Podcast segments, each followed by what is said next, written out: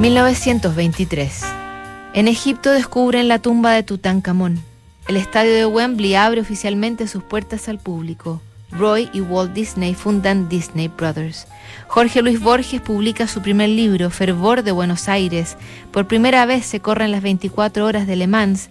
Han pasado casi 10 años desde que la escritora, dramaturga y poeta norteamericana Edna St. Vincent Millay consiguió notoriedad por su poema Renaissance el escándalo de que no ganara el concurso al nivel de que el ganador dijera estar avergonzado por quedarse con el primer puesto cuando lo merecía Edna y el segundo lugar le traspasó la mitad de los dólares de su premio. Vive ella en Nueva York hace casi seis años, con muy poco, duerme donde puede y recordaría sus años en el Greenwich Village como muy, muy pobres y muy, muy felices.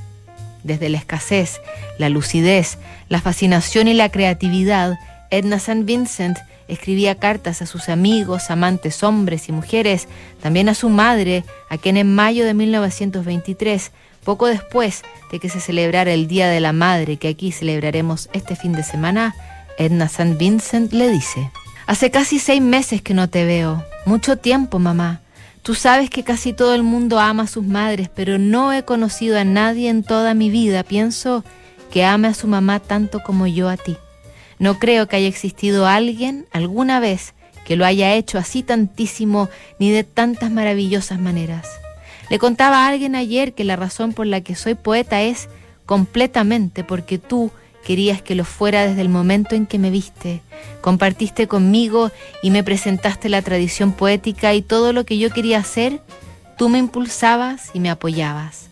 No puedo recordar una sola vez en mi vida en que no te interesaras por el trabajo que hacía o incluso me sugirieras que lo detuviera para avanzar en algo más arriesgado.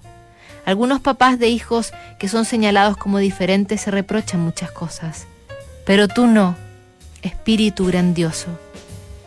El mismo año de esta carta, Edna St. Vincent Millay se convierte en la segunda mujer en ganar el Pulitzer de poesía, desafiando una vez más a la industria editorial que sospechaba de la poesía escrita por mujeres y dándole la razón a su mamá, que siempre supo de la genialidad de su hija una carta de reconocimiento a las madres para cerrar esta semana en Notables.